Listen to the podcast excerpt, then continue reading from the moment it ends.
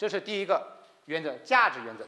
至于说怎么来实现价值感原则，有不同的角度、不同的方法。总之一点，无论是你摆事实、讲道理，还是忽悠他，总之你要让员工产生价值认同感。怎么来产生价值认同感？我们后面应该还会讲。第二，公平原则。公平原则是什么意思呢？大家都是私企，所以从老板的角度来说，希望把企业做好。一般来说，不会因为跟老板关系的远和近来决定给某个人多和少。这种因素会不会起作用呢？那我相信人会起作用，但是比国企要好很多。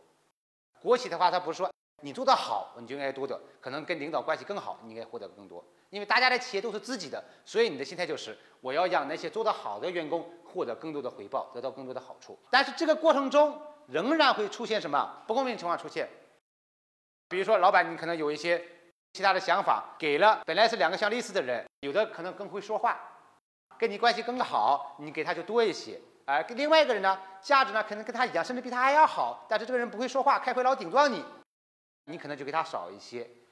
或者操作的过程中，下面的具体实施人员，比如说那 HRD，他是因为根据跟员工关系不同，哎，客观的去调整了这样一些股权激励的数量，那么。就有可能导致员工产生不公平的感觉，而一旦产生不公平感，员工就会产生很强的逆反心理。